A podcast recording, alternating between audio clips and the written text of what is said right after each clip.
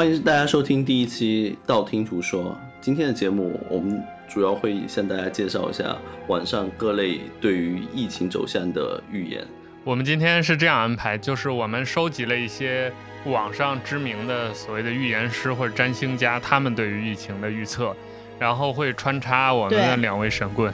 这个蒲子和小吴两个人知道的一些他们自己，比如璞子是。呃，自己会占星的，那璞子自己的预测，以及小吴通过他的道长朋友会对疫情也有一个大致的判断，所以我们穿插别人的说法和我们自己的说法，给大家共同带来一个关于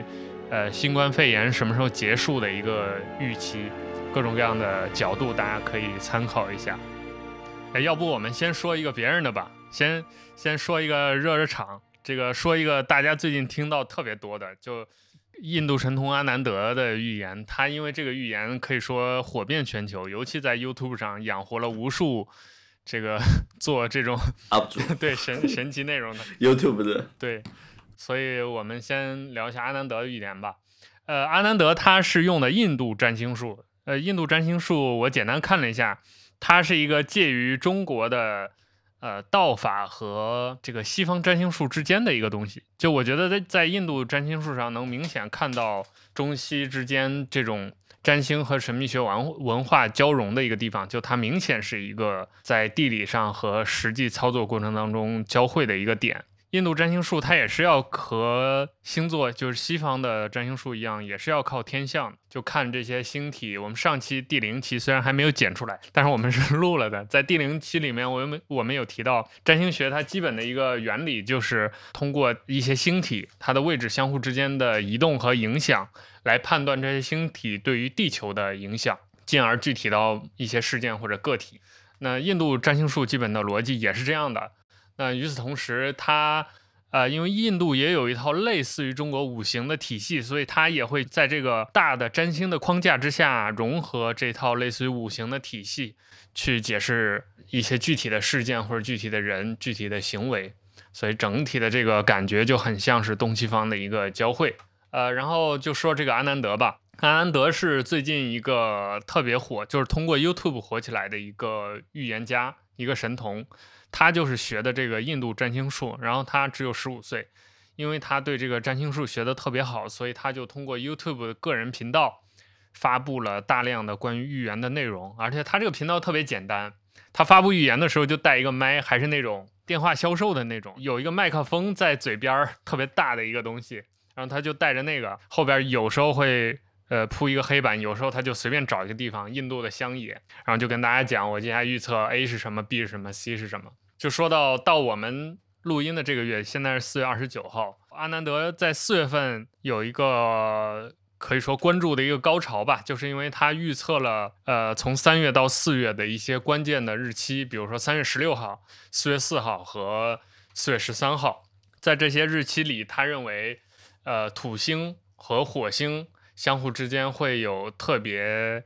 不太好的这种所谓的恶兆吧，就是他们之间的位置不好，所以会导致地球上，比如经济、金融会很不好，然后再就是疫情会重新爆发。那所以大家也都看到了，最近我们聊这个话题，就是因为最近包括国内的疫情形势就又开始转差，香港、广东，然后上海、东北，然后这两天到我们今天录音的时候，什么唐山、河北。又开始了，所以这个疫情，因为阿南德对疫情的预测非常准，这也导致阿南德在各类刚才我们说的这种神秘类的 YouTube 频道就非常受追捧。老高也做过他，然后什么小屋也做过他，文昭也做过他，很多很多，就你只要听说过名字，基本都做过一些阿南德的影片。所以我们也不多说阿南德之前说过什么了，就是你在 YouTube 上一一搜，你甚至连他自己的频道都能看，印度味儿的英语。呃，然后我们重点 说一下阿南德对于新冠肺炎的预测吧。阿南德预测有一个特点，就是他不会直接一说说未来一年的事儿，他是一段一段说的。就我们今天说的这些占星者、这些预言家，他们各自都有自己的特点。有的人会一预测预预测未来三年五年，然后有的人是特别具体，到哪一天几点几分你干嘛。然后阿南德呢，属于中间的，就是他大大概每一次会预言个三个月、两个月。或者未来一个月，大概是整体这样一个趋势。然后他偶尔会提一些，呃，未来比如半年或者一年这样的相对比较大的趋势，但总体来说，它是会针对一个更小范围的，就是以月或者季度这样一个范围的事件进行预言。这个可能也跟他所学习的这个印度占星术有关，因为星体的位置是在不断变化的，所以他可能会要每个月都随时调整，就根据天象来调整自己对于呃接下来走势的一个预期的判断。包括他之前也出过很多失误啊，而且他自己会调整。就比如说，他上个月说这个事儿是往东走的，但是他下个月发现，哎，呃，木星和金星之间有关系了，这个位置变了，那可能他就往西走了，他会做这种调整。呃，然后关于新冠肺炎，安安德最近一次预言就是说，五月起，全球新冠肺炎的威胁会逐渐的消失，而且这种消失不是说没了，就是人类战胜病毒，清零成功，不是这种，是病毒会以新的形态和大众友好共存。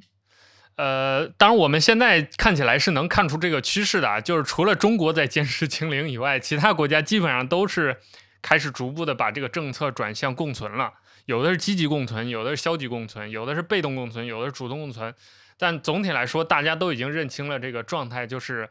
清零可能不那么解决这个病毒的问题。我们可能需要找一个方式和病毒共存，然后把重新把道路打开，把市场打开，就大家该干嘛干嘛去。呃，然后阿南德给大家做了提醒，就是在这段时间，因为前面有有提到，就他除了这个关于病毒预测，他还提到了马上接下来经济会比较差，然后各方面都比较差，所以他给了大家五个安全建议，其中就包括呼吸新鲜空气，然后降低空气污染，然后多喝干净的水，然后多晒太阳，让体内增加维生素，还有要多做善事。然后最后就是尽量不杀生，然后多说好话来抵抗业力。呃，这五条如果大家熟悉阿南德的话，会就是经常听到他基本上每一次给建议就是这五条，终极原理。但他对于新冠肺炎的预测，就是最近一次他说的比较死的预测，就是他认为五月新冠肺炎的威胁会逐渐消失，然后转向共存。那我的理解就是他，他他的意思并不是说这个病毒没了，而是说大家可能开始逐步接受它，或者对它有更新的认识，或者病毒像现在奥密克戎变异。就它所谓的这个毒性在下降，它可能继续传染，但是你轻重症呃这个中症和重症患者会越来越少，那大家可能在不影响生活和工作的情况下，就慢慢的和病毒生活在一起了，就类似于很多观点说新冠肺炎就是一场大型流感，类似于这种状态。我的理解大概就是这样，所以我们先在节目一开始就跟大家讲一讲阿南德的这个他的一些判断。呃，那下面我们就听璞子讲讲吧，都是占星这道上的，璞子是怎么判断的？我觉得阿南德的，就是预言应该跟占星是比较契合的吧。占星上面一般就是现在比较流行的说法，就是说五月十号会好转，嗯，很精确，因为占星上面一般是说。嗯，今年是双鱼年嘛，就是木星进入了双鱼，木星会在每年换一个星座，因为木星的一个周期大概就是一年嘛。然后双鱼是代表一种就是看不见的能量，然后就很病毒就是这种看不见的能量，然后木星的作用呢是放大这个能量，所以说木星会把它扩张。然后五月十号的话，就是木星出双鱼的日子，所以占星上面一般说的是五月十号整个病毒的情况会好转，但是并不会消失。然后是因为十月份的时候会再次进入双鱼，所以嗯，普遍说法是说十月份还会再来一次，然后要等到整个就是。大的疫情结束，我们普遍的说法是消失，或者是找到治愈的方法是需要土星来进入双鱼座，然后土星是传统意义上就是抑制一个东西，然后现实的呃力量进入这个东西，然后可能会找到一些实际的解决之道之类的，是在二零二三年的三月四号。按照占星的理论，可能要到明年人类才有可能真的面对这个。告别疫情的转机，而且在占星上来说，因为二零二三年有个很大的星象，就是冥王星会移动，然后冥王星是很久才会移动的一颗小行星吧，就不像什么前前面几几大太阳啊、水星、金星之类的移动的速度那么快，所以说冥王星移动就会待很久。然后明年是就是冥王星会移动进水瓶。然后水瓶座的感觉就像是，嗯，你现在这两三年的疫情，然后你会觉得，嗯，是在变化，但是你你你整个就是身心还是会希望恢复到疫情之前的那种状态的。但是冥王星进入水瓶之后，你就会感觉。这个世界已经真真切切的发生了变化了，然后你所有的生活方式，然后你的价值观都会产生改变了。那现在能看出来这种变化是什么吗？我觉得，我我觉得，因为我学占星啦，我就会感觉我会思考这个现象是要教会你什么东西，然后我就会想，是不是就是。类似于我们本来是很浪费的，会变成珍惜一个东西，因为因为你很多东西都不容易获得了嘛，资源都短缺了嘛。我感觉现在有一点就是不知道是上海疫情影响还是怎么样，现在大家会有这个去往这个趋势去。还有就是比如说你以前的那种就是工作状态啊，你你可能是还会是。呃，为了搞钱这种状态，可能你的心态上也会变化。你可能会觉得，有的时候陪伴是更重要的，或者是你你你你要关注自己是更重要的，身体健康是更重要的。这就跟我们上一期接上了。对，毕竟冥王星是进入水瓶嘛，然后我们上期讲的也是在水瓶时代。哦，所以这个环境的大背景就就就是这么体现的吗？对，是非常水平的。还有包括什么，水瓶也是跟什么。嗯，互联网呀，各种东西联系嘛，所以说你也会感觉到现在的芯片、电子产品，然后包括就是想生产车、想买车，就是各种缺这些东西。哎，那这个物料稀缺也是要到那个时候开始渐渐的缓和吗？我觉得不会缓和，会更加强。啊，所以看来相机是不会降价的。我等好久了，所以说，所以说电子产品应该是现在能买就买吧，就现在能定就定嘛。所以现在其实哪怕加价买，也就是你能买到，已经比你在这等着什么等等党的胜利这种要强多了。对，我觉得等等党，我觉得啦，等等党应该是不会胜利了。嗯，有道理。对了，阿南德那个预测还有预测就是什么？是说石油危机又要来了吗？还有就是那个什么？地缘政治的问题不能说啊，对，那些我都没有没有没有往我们今天这个呃节目的呃草稿里面放，嗯、要不然说不完了。对，它其实关于呃未来的预测主要是集中在那一方面，就经济方面、金融方面的，就它没有说太多关于新冠肺炎疫情的事。而且整体来说，其实它虽然成名是靠这个，但它它主要是那几次关键节点说的比较准。比如疫情刚开始的时候，然后到今年，包括年初，就是又一轮新冠疫情爆发的时候，他说的比较准。但其实我感觉他不是特别，新冠肺炎这个整体在他的预预言里占的比重不是那么大的，就他可能更多的就是一个关心人类生计的这么一个角度吧，一个视野。所以他很多都是在谈呃经济方面的事儿。就是像他认为全球经济会变差，从四月五月开始，然后他会认为传统金融会有很大的波动，还有他觉得石油什么的有波动，还有他去年的时候就说过，你投资黄金、呃白银还有加密货币这些会比较好。然后今年不是也应验了嘛？所以整个市场 对于它的这个判断也是会，就市场是会花心思去研究它的这个判断的。因为虽然他这个角色是一个占星家，但是他发表的观点是关于经济的观点嘛，很多东西和是和现实暗合或者明合的，嗯、对，所以大家也都研究研究。但是我觉得这个事情就很很有趣，就是因为可能。比如说很多韭菜会听阿兰德，然后阿兰德说四五月会跌，然后他会不会到了那个时候他们就卖出去了，然后就反而加速了这个市场的不好？这属于就是蝴蝶效应吧？对啊，就他能判断，他能判断市场崩溃，然后崩溃之前就提早崩溃。但我觉得也没有那么多人真的以他的话当完全的投资那个准则吧，除非他再准几次，嗯，他再说一个什么，嗯比如他说马斯克过两个月再把推特卖了，我真卖了，我操，那就牛逼了。收收购成功可口可乐，嗯马斯克收购莲花清瘟，但印度占星真的很复杂呀，嗯是，所以说他要不断修正也是很正常的，因为他需要考虑的东西太多了，要不然怎么说他是神童呢？他是用吠陀占星吗？还是啊，对，吠陀占星，而且吠陀占星擅长的就是预测在哪个时间会发生哪些事情。嗯嗯，对，就是对，跟跟跟西方占星，就是西方占星还是与就是你的性格会导致什么，或者是是心理这方面，就是费陀占星基本上没有，他们就是真的是在运算。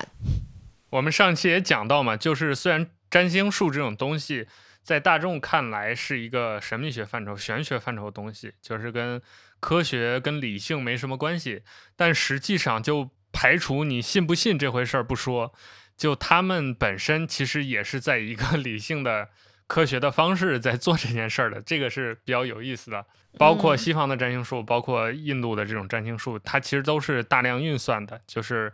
因为你本来星体之间的相互关系就是靠算出来的嘛。就我们上期也讲了这个事情，尤其是在有了现代科学之后，嗯、反而促进了占星学的发展，因为现代科学、现代物理学能够很精准的预测每一个星体相互之间的运动轨迹什么的，所以就给了占星学很好的工具来使用它。然后印度的这个呢，就是它里面的计算的量、参考的元素又比占星学多很多。它又结构更复杂，它有好几套运算模式，嗯，所以就需要更复杂的计算。这个也跟印度人擅长数学有关系，就不知道他们是是怎样的一种擅长数学 影响。反正总而言之，就是它会有这样一个特点。然后我们说完了占星的，我们再来讲一个吧，我们穿插着讲。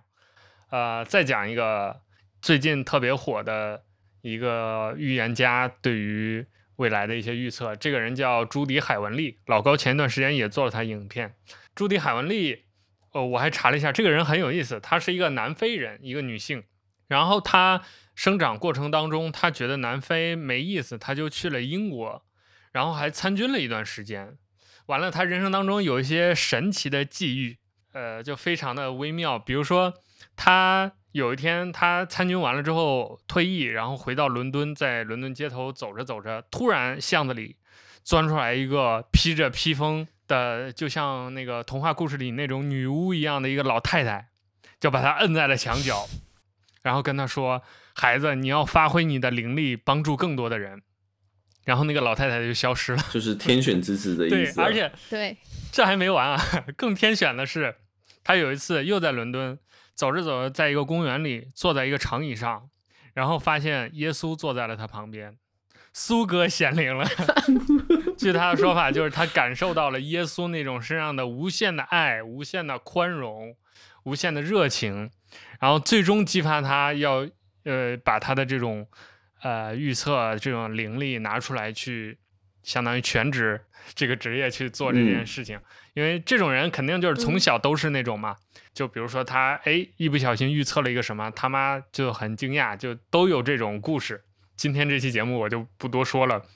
反正总而言之，他是这么一个传奇人物。然后朱迪·海文利现在在做全职的这个预测的工作，而且他自己有一个 blog，他每隔一段时间就会发一个巨大的 blog 的文章。把他过去就是对未来一一年或者未来一段时间的一个预测完完整整的写一遍，就有点像呃很多科技博主到年底的时候会写一个年终总结，我这一年用了什么 app，然后换了哪个 iPhone，然后电脑用了哪个工具，然后推荐什么什么好用的物品。海文丽就会这样，他写一个巨大的 list。然后，因为他主要服务的就是英美，就是西方的这些大客户，所以他很多预言是关于政治的，比如说他会预测美国大选，会预测俄乌战争，会也会预测大量金融的走向，啊、还有比如说好莱坞，就是这种名利场，他会比较关注。而且海文类的特点就是他会非常的详细，非常的准，就是他仿佛在做事实陈述一样跟你去聊这些。啊、呃，然后我我现在就念一下海文利对于新冠肺炎的这个预期，大家就可以听一下，感受一下他的这个风格。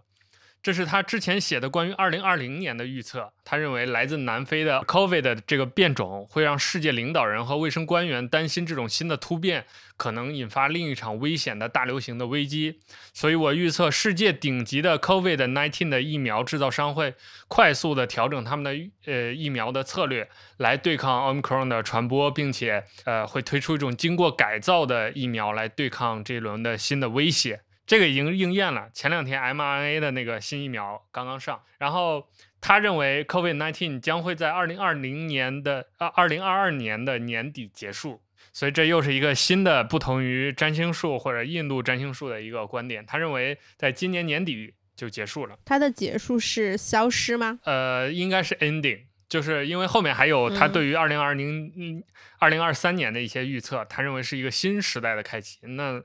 所以，肯定在这个新时代到来之前，他所认为的这种结束，应该是真的一个呃很大意义上的一个结束。然后，他认为美国的州和地方仍将爆发疫情，但总体上生活将恢复到大流行之后的这种正常状态。之前，对，这个也差不多是这样了。现在美国就已经是这样了。他认为有两种新的抗病毒药物的问世，将会标志着抗击 COVID-19 出现转折点。而且这些药品和新变种的疫苗都会是遏制大流行和使人们生活恢复的重要一步。呃，然后其他的仿制药商也会为其他国家来推出这种药的低成本版本，其实就是山寨药嘛。然后，并且使世界一半左右的人口都能轻易地得到这种药品。那对于接种疫苗的这些人来说，病毒也将不再构成威胁。但是在一些发展中的国家，病毒仍然是一个比较严重的威胁。那在全球范围内分发疫苗的速度将会越来越快，这样的话，这些穷人就不会受苦。这个其实现在也能差不多看出来这个苗头了。首先就是，呃，这个发达国家基本上都已经要么被动，要么主动的采取那个共存政策，然后就经济开始恢复了。但是，确实发展中国家还是比较严重的，像什么东南亚国家、呃，非洲的国家都尤其严重。包括中国 现在也算，我们不是一直认为自己是发展中国家嘛？所以 我们最近这个也在反反复复，做、嗯、这个趋势是能看到了，而且包括呃抗病毒的特效药，现在不是也一直有传闻说在做了吗？新建文件夹了已经，所以 理论上这个事情也算是有所应验吧。那接下来还有大概大半年的时间，我们也可以观察一下，就是他这个说法，人类抗击新冠疫情是通过疫苗和特效药。然后让大概一半的人口都能得到这些药品或者疫苗，进而阻止疫情传播。我们来看一下这个，对不对？然后最后一点就是，他认为二零二零年将是一个新的世界，一个重新塑造经济，人们将改变长期以来信念，以重新恢复正常的一个新社会，一个新世界。二零二三、二零二二就是他认为这这一年的整个这个过程就是一个重塑的过程，就是我们一边抗病毒。哦一边重新恢复经济，重新打开国际，重新恢复商贸等等，恢复旅游，这就是一个 reborn 的一个一个一个状态。等于过了这一年之后，从二零二三年开始，他认为就是一个新时代的开启。而且他最后还很鸡汤的说，现在是重新重建生活的时候了，并且愿意努力工作，你看到未来的成功和成长，就是。你只要通过努力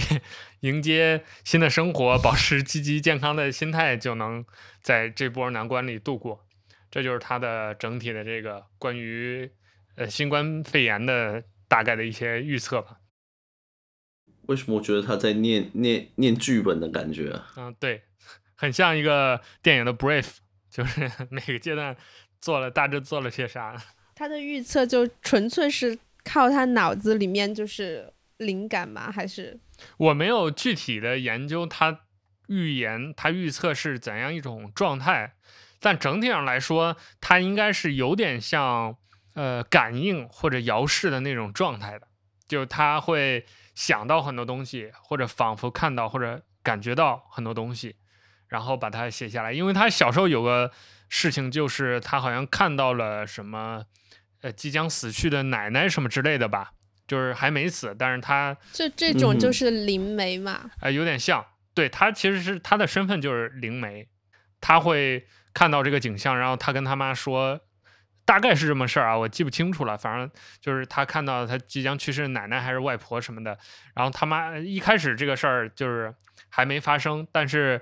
在他说完之后没多久，他妈就收到这个消息，所以他妈就发现他有超能力，大概是这么个意思。所以他是有点像是预言，就天天生的预言家这种性质的。对，我觉得以他为代表的有西方很典型的灵媒派都是这样的，就是他会感应，或者是他会遥视。或者他，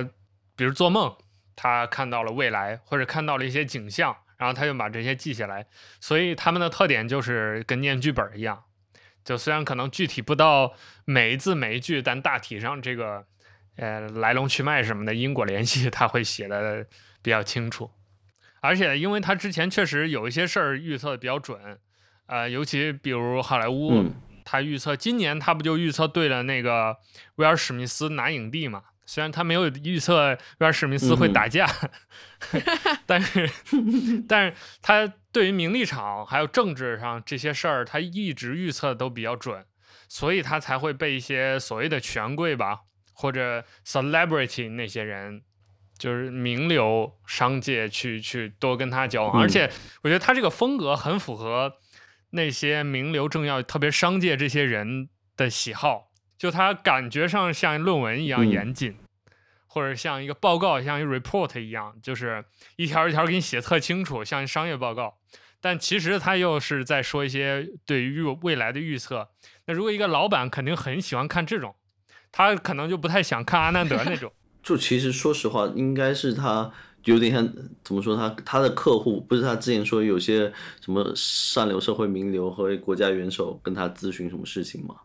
好像我记得是有这这个，而且他是我搜了这么多的这个预言家，他是为数不多有自己个人网站的一个人，这个还挺挺有意思的。当你去 Google 上搜这些人的时候，首先就你会感觉这些人离离主流的语境还是蛮远的。就比如你搜阿南德，甚至都没有一个专门词条介绍他，就基本上靠上的都是 YouTube 上的那些介绍阿南德的那个频道。办个人网站这件事儿就更离谱了，就是现在我看到的只有朱迪海文丽是有比较标准的个人网站的，而且他的网站打开也是有一股那种浓浓的传销意味，就是你打开之后，那个有巨大的文字，我很屌，什么我的抬头啦一大堆，然后我现在在做预测什么，就是那种神神叨叨的那种东西，就很像是那种成功学的。不知道你们见过没有，成功学导师的那种个人网站，你上去都是一行大字的那种、嗯、那种风格。但是他具体到他 blog 的那个博文，就写的刚才我念的这些东西都还挺正常的，就是刚才给大家念的这种风格，就是一板一眼的，也没有说特别神棍啊或者怎么样。就他认为这就是事实，然后我我反正我看到这些我都给你列上，信不信由你，大概是这么一个感觉。但是我是觉得会不会是因为他接触的这些人的。地位还有这些人给他的反馈信息，然后他才能得到这样的预测。哎，我觉得有可能，嗯，因为因为按照你这么这么一个说法的话，因为是他越预言越准，是因为是他有，如果说他有内部的消息，因为你不管说是在我们自己的，就是中国中国这边的，比如说算卦啊什么之类的，或或者占星学都是非常非常笼统的。就是我们看，我们看很多东西，事件的内景也好，什么东西也好，都是一个模糊的概念，因为你不不可能准确。如果你清晰准确的预估某些事情的话，那应该就是应，如果说没有说他所谓的说遥视的功能啊什么之类的，那应该是他接触到了一手的消息吧，类似这样子的，就能成形成剧本，这个是真的是匪夷所思。对，好像确实，尤其中国。预测他很少给你说很准的，他只是说，比如说你四十岁那年有一灾，你过了这一灾，你就往后一切顺利；你过不了，你可能就窝在这儿。他不会跟你说，你四十岁那年三月十五号下午五点半会被一辆车撞断的左腿。对对对，特别是你说的两种特效药啊什么之类的东西，这个东西就预言的太准太准，过于准了。哎，那刚好，呃，小吴给大家介绍一下。道长或者这个中国风水学对于未来的一些预测走向有没有说法？呃，我们是算了那个九星运势的一个，就在年前算了一个，大概是在七月份的话，疫情会减弱。然后，但是这个这个，我觉得，我觉得说，如果说按照现在中国国内的情况来看的话，这个减弱应该是上海那边初步的解封。哎，你等会儿，先先先先跟我们讲一下九星预测是什么东西？就根就根据我们所有的，就是呃，我们到时候会发在 show notes 上面一张图嘛。我那天拍给铺子的那张图，就中国也看星象，然后把星象分成各个宫，然后每个宫的位置，然后我们会分成一个九宫格。然后比如说四，就按数字来排它，然后进行一个预预测，就各地结合在方位里面来算。这个到时候我可能会写一个东西丢在我们的频道上面。九星预测就是那个奇门遁甲，算是算是，就是各个流派的话都不一样，就有的是做用奇门遁甲，有的是用其他东西。但这个这个东西算的准确度呢，怎么说？就以今天为举例，因为道长是一月份跟我说的，他说猪肉生猪肉的价格会暴涨，他是跟我这么说的，因为可能会生猪肉有疫情啊什么，然后但是今天就是生猪肉价格暴涨，快翻将近快翻倍了。他这种预测预测的话，时间上面可能不是太准，但是事情发是否会发生，这个好像是挺准的，特别是说特别是说俄乌战争，他之前他也有提到说。在西方在破军的位置上会会有会有纷争啊，会有战争之类的。但这个东西可能很多，因为它大部分算的是国内的，可能就很多东西不能不太能说。主反正主要就是八运主土，然后大家大家就守好自己的钱就好了。哎，那再透露一点，有什么事关我们听众的，就类似于守好钱包啊，粮油涨价这种有没有？它最多最多的话是有一个，就是说我们西南。西南方会出现疫情，这个是针对动物的，这个好像也是暗合了地母经的相关内容。当然，我们我今年是没有看地母经是怎么预测的，但是好像小屋那频道就很喜很喜欢地母经这个，他好像做了好几期关于关于说这种占星也好，这这也好，我是觉得说是就是我们只能给出一个笼统的一个大概的方向，那至于到细节方面的话，真的。真的，我是很难以想象这个，因为你一旦预预言到了细节方向上的东西，那就预测就是你说出来的那一刻起，这这个预言就不太准了。这么玄学的吗？哎，这个这个有说法的吗？就是一旦你说出来就不准了？就正正常的，就那种达官显贵，他不会正常不会去算命，就正常不会去给人家算命。就叫人家给他算命，为什么？就是因为你知道了自己的整体的命格运势，可能会是家长知道。如果自己知道自己命格运势的话，要去避免的话，其实挺难的。这就是那个传统中国说的“命会越算越薄”什么的，是不是？对，就是你越算命的话，你的你就是准确度越低，因为已经产生了可能输入了某些条件进去以后。然后你没有达到这些条件，然后就命格又开始转变。哦，这其实就是一个这就跟占星完全不同哎，朴素的时光平行时空理论嘛，就是你知道你的未来要往 A 走的时候，你做了一个选择，为了避免 A，你其实就去了 B 嘛。对。可是这个事情不是好事吗？就是你知道这件事情、呃、好事啊？就在在在在，就是我们中国古代看来是不是这不一定是好事？哦，就是你的命。你的命和命命运两个嘛，就是你的命是注定的，运是可以用来改变的嘛。但是你的命的走大致上走向是不会变的，但就是排不排除那种逆天改命啊什么之类的。但就把你整个命格改了，那这个东西就是没你没法预测你的未来的话，存在变数太多。这个事情就感觉好奇怪啊。就是就是，我觉得占星很多地方是来说，就是很多人咨询一个命盘，然后是大概，因为我觉得我我不知道中国风水是怎么样的，但是呃，西方的占星，我觉得算星盘这一步是非常的科学的，就是得出一张盘这个东西是经过科学的运算的，但是由于盘。就是太多的信息在里面，所以你要如何解读它？你可以解读得很肤浅，就比如说什么座就是什么样的这种很表面的东西，然后你也可以解读得很复杂，这就完全看那个占星师自己的能力如何了。所以说我们不可能说的非常的准确，但是每个人来就是占星，他了解了一件事情，或者他性格有哪些不好的地方，或者哪些好的地方，然后我觉得他是希望去改变的呀。就是我我的意思说，个人应该不会说我要追求这个你预测的准确率是多少吧？嗯，因为我觉得占星是不是给人家更好的一个建议？嗯，我们现代占星师只给建议了，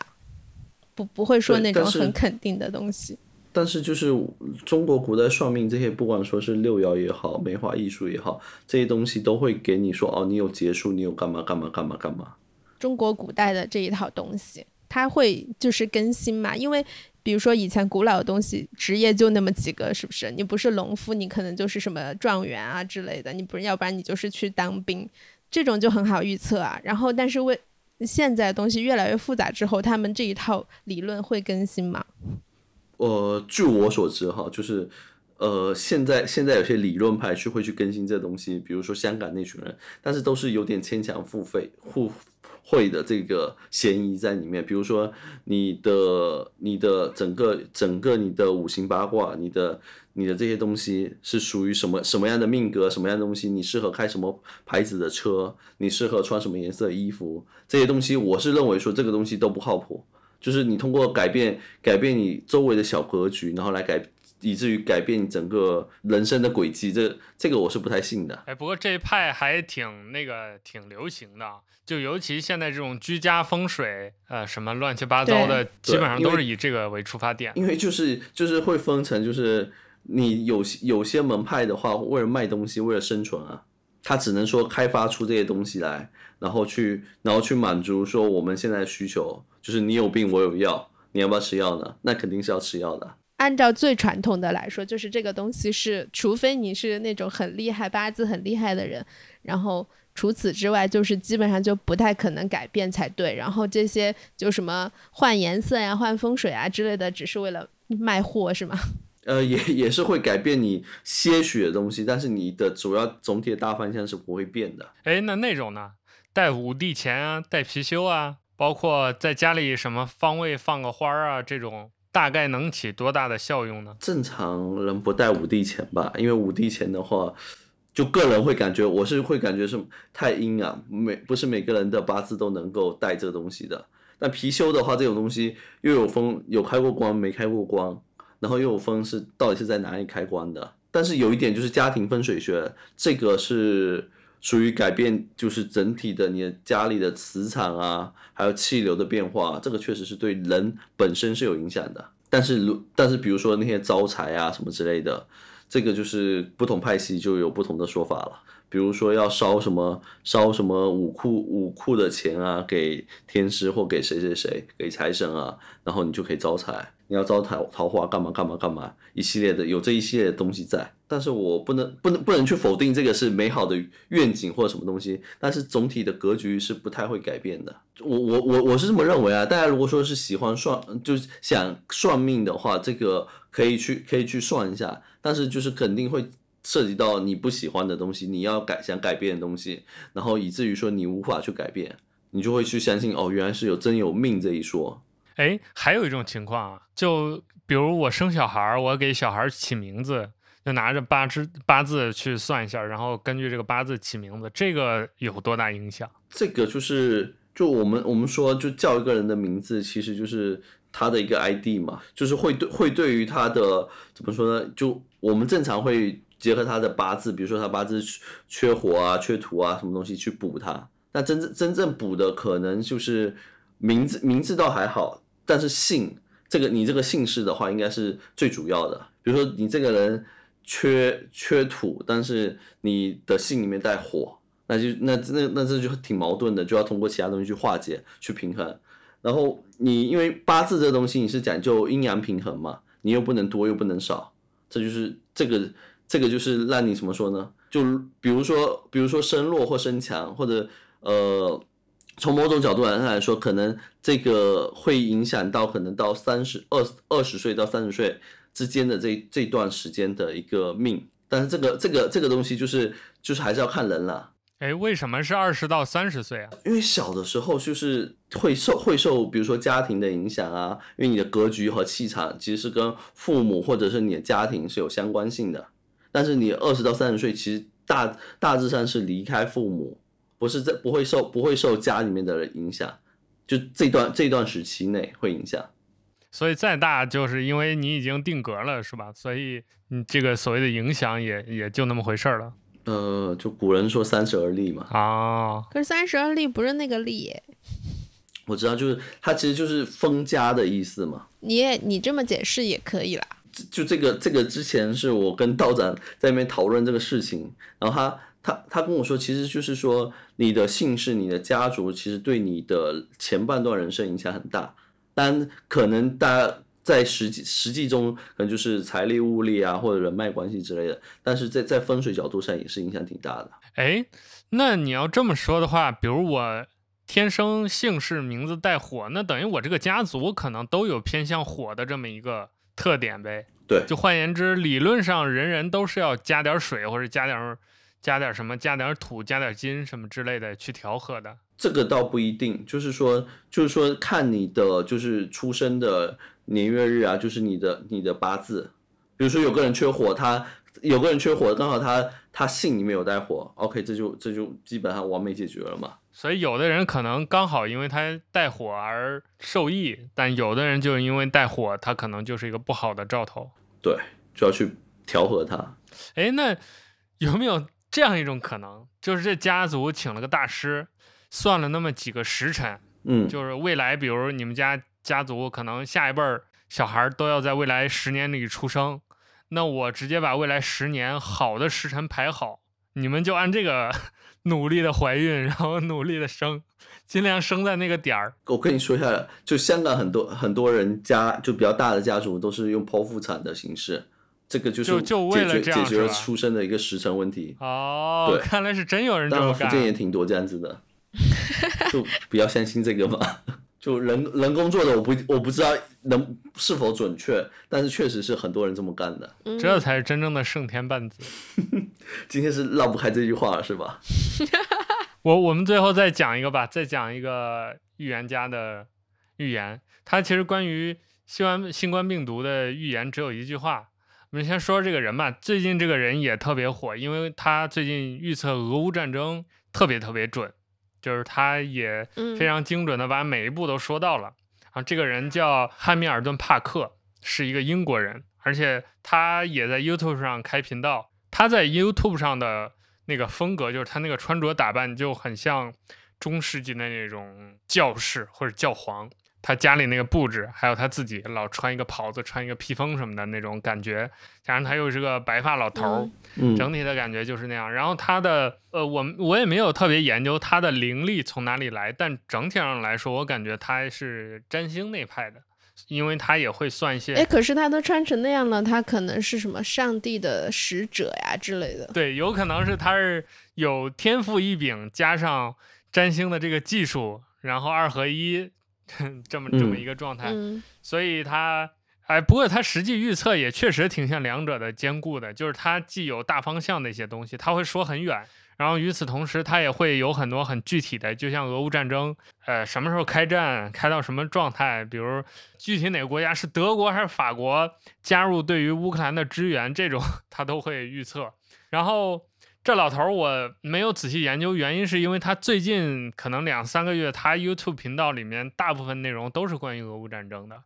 然后他一聊，他又特别能聊，他一聊就聊好久。那我想从中分辨关于 COVID 的这个呃的一些讯息就很难，因为他也没有文字版，然后我又不可能一个一个去听，然后每一个都半个小时、一个小时全部都听完，然后等他说出关于新冠疫情什么时候爆发之类的这种话。所以我就简单搜了一下，然后看了一些他之前一部分的影片和资料，然后他关于疫情的判断只有一句话，就是他认为疫情会持续到二零二五年，而且他也认为人类会与病毒共存，但是这种共存和上面说像阿南德那种共存，或者像海文丽那种都不一样。他认为这种共存是一种不好的共存，病毒会不断的变异，不断的在这儿祸掉。然后就会导致一些衍生的自然灾害和粮食短缺。当然，后半这句话我觉得也是对的，就是因为有这个病毒在这搅和，那肯定就是粮食短缺，这是少不了的。因为很多呃产能都不足嘛。那我们芯片这种产能是因为没有工人去搞芯片。那其实粮食短缺，也就是因为很多农民他可能得了病，他就种不了地嘛，粮食不能保证稳定产量，加上一些战争什么之类的影响。包括很明显的，这咖啡豆不就因为 COVID 导致今年的产量马上就不足了嘛？对，就因为很多呃、嗯、一般的豆，以前那种所谓的口粮豆没有工人去摘嘛，就是你去年种了的时候还好好的，嗯、但是今年就没有人摘了，所以今年一个是云南豆疯狂的增长，因为国内整体还算是稳定，所以尤其云南那边没有什么大的疫情，所以云南豆又便宜，就在今年疯狂爆发。再就是未来可能很多好豆会，呃，就是非洲豆，尤其是可能只能买到一些相对比较好的豆，比较贵的豆了。也是因为那些大庄园，他们有这个财力，有这个人力去保持他们出口啊，保持他们采摘啊、种什么的。那受影响比较大的，像巴西豆，就是巴西豆好像是全世界第一大商业豆的出口国吧。就是出口的品种，因为类似于像做雀巢那种速溶什么的，还有中低端的那些特别便宜的豆儿，都其实是用咖啡呃用用巴西豆做的嘛。嗯，对。这些中低端豆还在 battle，它用的是不是罗布斯塔的嘛？就凡是带有强调这类属性的豆，基本上都是都是用的巴西豆，或者都是用的美洲豆吧，笼统的这么说。而美洲又是一个受疫情影响特别大的一个一个地区，而且前面我们不是说这个。呃，发达发展中国家容易受这个 COVID 影响吗？呃，美洲又是一个，就是很符合的这个，就是人口又多又乱，然后政府又没什么能力，没人管，嗯、又穷，所以就导致一锅粥，大概是这么个情况。所以帕克对于新冠肺炎的疫情的预测就这么一句话，就或者说就这么一个核心观点。就是人类会和病毒在这二五年之前吧，一直共存下去，而且在这个过程当中会不断的出现各种各样的问题。我觉得从我们现在来看也对，就是已经出了很多问题了，是因为、嗯、是 因为这个病毒，因为这个疫情，所以也不能说它错，但是它反正给予的时间节点就是二零二五年。你说到二零二五年，其实还有个预言是。那个日本的一个漫画家，就是我看见的未来上面，因为他预测好多事情准嘛，就是在他那部漫画作品里面，他说二零二五年的七月十五号，然后准确到好像上午的五点，说亚洲将迎来史上就是史上最大的灾难，就是天灾。亚洲是什么呢？我记我之前是记得这个事情，就是也他没说。会不会是富士山爆发呀？不是没说，好像是。我觉得这个可能性还挺大的，而且他不是看见过富士山爆发吗？对，他是看过富士山爆发的，然后还有什么板块板块变动啊什么之类的。哎，我感觉搞不好就是这种，搞不好就是你新冠疫情不管持续多久，但是这个东西是比新冠更高一层次的灾难，所以所以说他预言是二零二五年是就是结束，可能是这样子，哦，就是用一个更大的灾难来。好的，哦、来掩盖前面这个灾难，好像也有道理。就是突然一个一个巨大的灾难，比如把人类那种所谓的灭种之灾，就像恐龙一样，直接可能全世界消耗了多少百分之三十的人口，以至于剩下的人口要么是健康的，要么就相互距离很远，很难联系，以至于病毒无法传播。挺神奇的，就如果说把这些预言全部串起来的话。那构建起来的一个世界，就是往一个悲观的角度去看了。而且我觉得很有意思的一点，就是我们把刚才我们说的和这些大师们说的是能串起来的，就是不考虑具体某个时间点能不能咬合之外，就是整体这个大趋势，你可是你可以把它编成一个剧完整的一个剧本，就是。啊，疫情在二零二五年之前会持续下去，然后这中间有几次反复。那最近的一次可能随着夏天到来，五月份气温的升高，呃，疫情会暂时的缓和。到了十月份的时候，天气又冷了，然后新一轮的疫情又开始，又开始。然后伴随着疫情会带来很多对于经济的进一步的影响。然后之前的两年，其实我们已经看到了。新冠肺炎疫情对于人类经济的这种冲击，而且我们面临了很多新的问题。那因为病毒的这种不确定性，它在不断的变化、不断的传播，所以我们经济的走向也是不确定的。就可能很多资源会继续缺下去，粮食可能会危机，资源会短缺，然后有些行业可能彻底的倒闭，然后一些新的行业、奇葩的行业、奇葩的职业会兴起。然后在这几年过程当中，还会有不断的自然灾害。其实这两年自然灾害，别的不说，就光中国的自然灾害就不少了。啊，而且本来就是人员的短缺也会加大这个自然灾害。就本来可能没有新冠没有这么严重的，然后但是有新冠人又不能及时的去处理这些事情。嗯，对，像上海那种，他为了控制疫情，把所有人都关在家里，那送饭的人从哪儿来，往哪儿去，怎么送，其实就、嗯、就成了一个问题。对，类似于这种我们意想不到的状态和问题可能会越来越多，而且。其实我一直想在播客里面说一点，就是过去这两年，我们其实从经济学上来讲是一个人类没有经历过的时代。就是以往我们也经历过很多次经济经济危机、金融危机，就多大的场面，其实我们都见过。但是，类似于疫情这两年的这种情况，我们是很少在全球性遇到的。就是往期我们看到的经济危机都是生产过剩导致的。就是典型的课本上学的那种什么邪恶的资本家宁可把牛奶倒在海里，也不要让老百姓便宜的喝到，就出现都是这种情况。然后一轮又一轮的这个生产力的进步，然后物价的降低，然后呃产业的革新，就优化这个产业结构，把这些不断靠低廉价格的这些行业或者是这些企业给它干掉，然后高新的高科技的行业带动生产力发展的这些行业起来。是这么样一种状态，但是疫情给我们带来了一种相反的状态，就是市场上有大量的需求存在，但是供应不足了。就是你只要但凡手里有点东西都能卖出去，而且能卖到天价，但市场上可能有一百个人等着要这个东西，但你只有三十个、二十个这样的生产能力。虽然这样听上去好像是避免了之前那个什么牛奶倒河里那样的问题出现，好像。哎，可丁可卯，最起码你东西生产了都有人要，听上去可能会是一个美好的状态，但事实上不是的。就是经济它的增长是一定要就最理想的状态，当然就是供需平衡的状态，就是市场上有一百个人要吃橘子，你有一百个橘子，每人一个，这是最完美的状态。它有点像我们上楼梯的时候，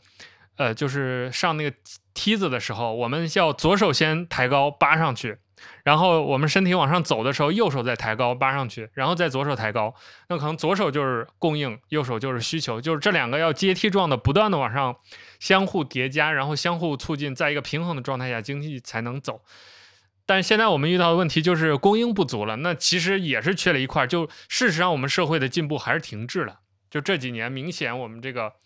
社会进步的感觉消失了，就是明显没有前几年互联网飞速发展的时候那种。快速的技术的迭代、生产的迭代，包括人思想的这种进化迭代，不再是这样的。就我们明显能感觉到有一种停滞，尤其是中国在经历了一个巨大的经济的增长之后，这种停滞感可能会更强。就是我们会突然发现，虽然我们很想买一些产品、买一些呃新东西，但没有什么是真的新的东西了。就是 我们只是。就等着它生产，然后等着买而已，是这么一种状态。所以这也是我们人类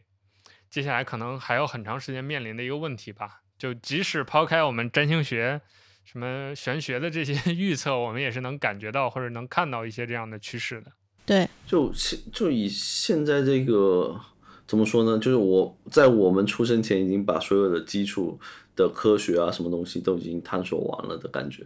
就没有发现什么新的东西了。至少在理论这一块，所以就该占星发达了，是吗？玄学发达了，是吗？所以又回到水平时代了，就大家开始搞点精神层面的幺蛾子出来。对，科技的尽科技的尽头是玄学，但其实本来其实可能也人类到这个阶段了，就是我们的呃理论不断的细分，科学不断的细分。然后各种研究不断的细分，到了一个越来越细的一个状态，就是所以可能每一个行业你要具体到某一个细分领域，它的进步都没有那么革命性。比如说没有爱因斯坦这种级别的，或者没有牛顿这个级别的这种进步，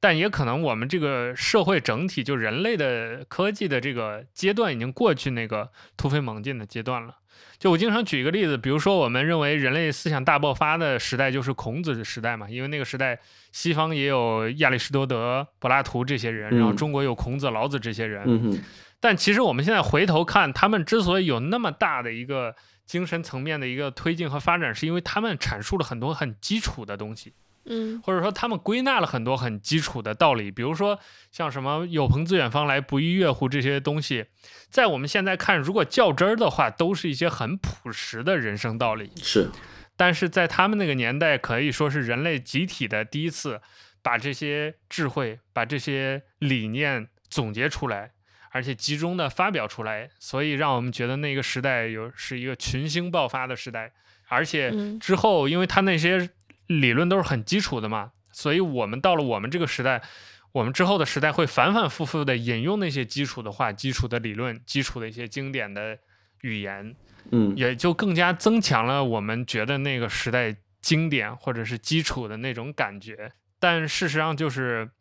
爱因斯坦。或者是牛顿可能再也不会出现了，就是即使人类有巨大的进步，下一次可能就指望外星人了，就是发现谁先发现外星人，谁就来，就可能不会有那么革命性的进步，因为我们从那些很基础的理论开始逐步的完善，逐步的细分，但参天大树开始逐渐开始长叶子，长细小的枝干，不需要再去长长那个主干，嗯、长主要的那些枝叶的那个状态了。我怎么觉得你越描述越像《三体》里面说的，我们的科技所有东西已经被锁死了啊！所以有没有一种可能是我们真被锁死了？我们经济都被锁死了？就是你你想想看，我们之前聊的风向时代，确实就是就是完全没有没有跟科技有挂钩了。现在没有没有，还是跟科技有挂钩吧？就比如说五 G 的发展呀，道啊，道是什么？DAO 啊。到是到了，就我们说的科技，可能就是基础物理啊，这这这类的东西的发展。嗯，但我们可能在另外的层面上会发展，就比如说量子啊之类的，就可能只是发展层面不一样了。科技也开始往玄的方向发展，研究反物质，研研究量子力学。对，遇事不决，量子力学。那我们今天这期差不多内容就到这里结束了，我们已经聊了整整一期。那小吴给我们再来一个结束语吧。欢迎大家收听第一期的道听途说，大家可以在泛用型博客或孤单收听，呃，也可以关注我们 Telegram 的频道，以及说我们，哎，我们还有我们还有自己的网站吗？呃，有一个 Notion，Notion，有个有个好，以及关注道听途说的 Notion 网站。OK，大家下期见。好，